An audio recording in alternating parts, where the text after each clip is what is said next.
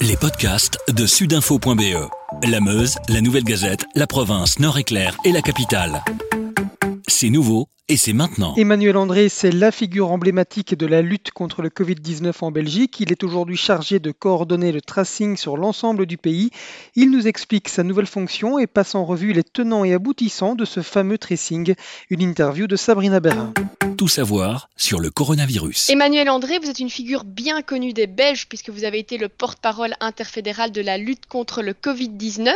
Euh, vous êtes aujourd'hui chargé de coordonner le tracing sur l'ensemble du pays. Peut-être pour commencer, pourriez-vous nous expliquer en, quelques mots votre nouvelle fonction? Cette fonction, c'est de, coordonner euh, l'effort qui est réalisé à la fois au niveau du fédéral, mais aussi au niveau de, toutes les régions, pour mettre en place une stratégie euh, qui permet euh, de dépister de façon très précoce euh, les cas d'infection euh, à Covid-19 qui, qui ont lieu dans la communauté et de pouvoir accompagner toutes les personnes qui ont été exposées pour leur donner les, conseils qui, qui, sont nécessaires. Donc toute cette stratégie, elle mobilise énormément de, compétences qui sont dispersées dans notre pays et, l'objectif ici, c'est de, de, les coordonner euh, pour euh, les rendre les plus efficaces possibles. Et alors justement, par rapport à ce tracing, on en est où pour le moment? Depuis le début de la semaine, euh, on a commencé par euh, d'abord ouvrir, réouvrir les centres de prélèvement, de, de tri, de, qui, est, qui est organisé par la médecine générale, où les patients sont maintenant référés par leur médecin généraliste quand le médecin généraliste suspecte une infection. Et de là découle ben, toute la chaîne. En termes, quand les patients sont dépistés positifs, eh bien, euh, on, va les, on va les contacter, on va lister leur, les, contacts qu'ils ont eus et on va appeler ces personnes pour leur proposer un, un, accompagnement, pour les conseiller par rapport euh, aux mesures qu'ils doivent prendre. Alors on parlait justement euh, d'enquêteurs dans le cadre de ce tracing. Si on se met dans la peau d'un enquêteur, qu'est-ce qui va se passer concrètement pour lui? Quelle est sa mission? Comment se, se déroule une journée type? Eh bien, Il faut savoir que l'enquêteur, euh, euh, il va euh, se positionner à un moment dans la chaîne, mais j'aimerais d'abord revenir au début de la chaîne. Donc le, moment initial, c'est quand une personne se sent malade, et ça c'est depuis le début de cette épidémie, on demande aux gens de rester chez eux et de contacter leur médecin. Donc quelque part, le, point de départ, ça, va toujours rester une personne qui développe des symptômes et, qui va s'isoler, qui va contacter son médecin.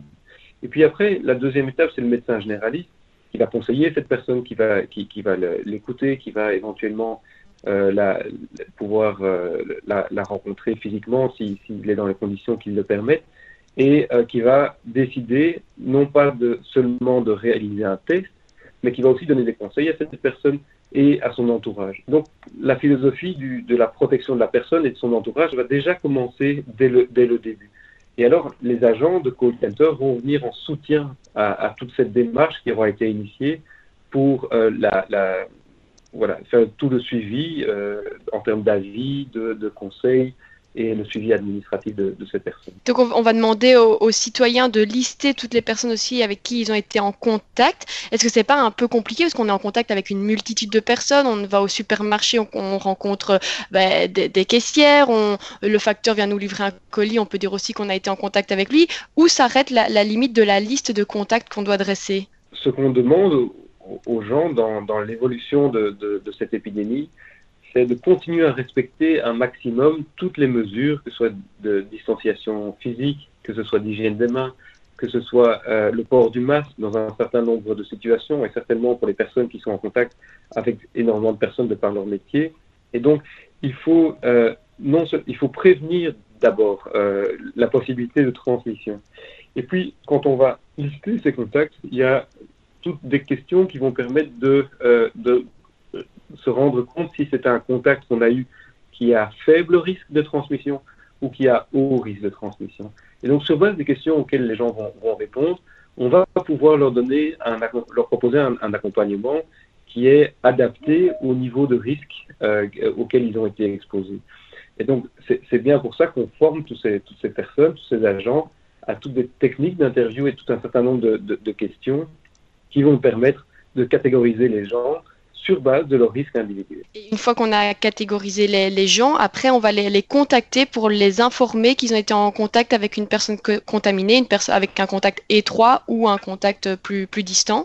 Oui, c'est bien l'objectif de, cette démarche, de pouvoir informer ces personnes et de les conseiller par rapport à comment et, euh, se protéger les autres, puisque ces personnes, elles ont à ce moment-là, quand elles sont contactées, potentiellement été infectées.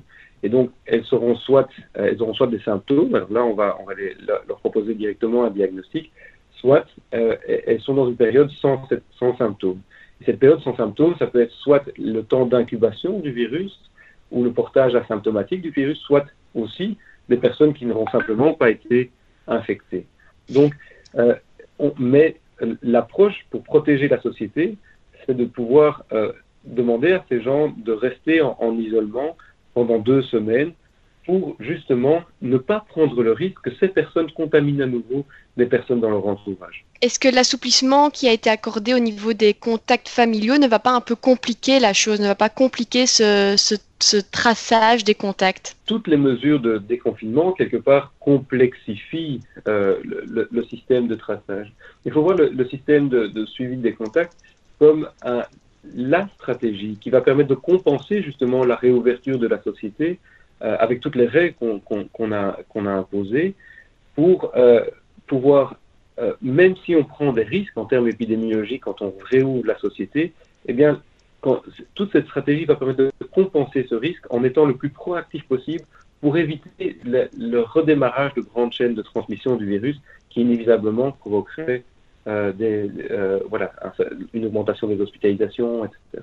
Euh, une dernière question par rapport au tracing. On a aussi parlé du développement d'une application.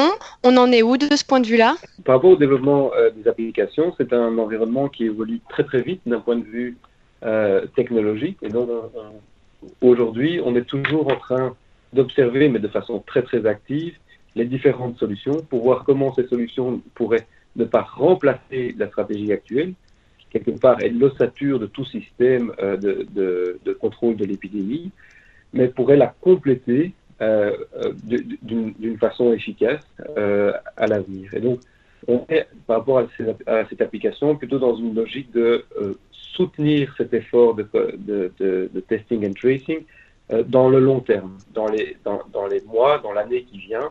Et donc, on prend le temps, même si on travaille très vite et, et de façon efficace, mais on veut pouvoir euh, proposer euh, à, la population euh, des choix qui pourront aider dans le temps toute cette stratégie. donc, on n'exclut certainement pas l'introduction d'une application. On est en train de regarder les différentes options technologiques possibles, aussi en, regardant ce que d'autres pays, et certainement en Europe, font, puisqu'on sait que la population belge, ben, elle, est en interaction dans sa vie normale avec, beaucoup d'autres pays européens. Donc, il faudrait euh, de préférence avoir une approche coordonnée. Mais, euh, mais donc, tout ça est en train d'évoluer et ça va aussi passer par l'appropriation euh, dans le débat public, qui soit dans la société civile, mais aussi au niveau du Parlement, de toutes ces questions liées à, à des choix de société. et donc, le rôle de ce comité Testing and Tracing va être de pouvoir proposer des solutions techniques, mais ne va pas remplacer le. Avec sudinfo.be, la Meuse, la Nouvelle Gazette, la province, Nord-Éclair et la capitale, passez en mode local.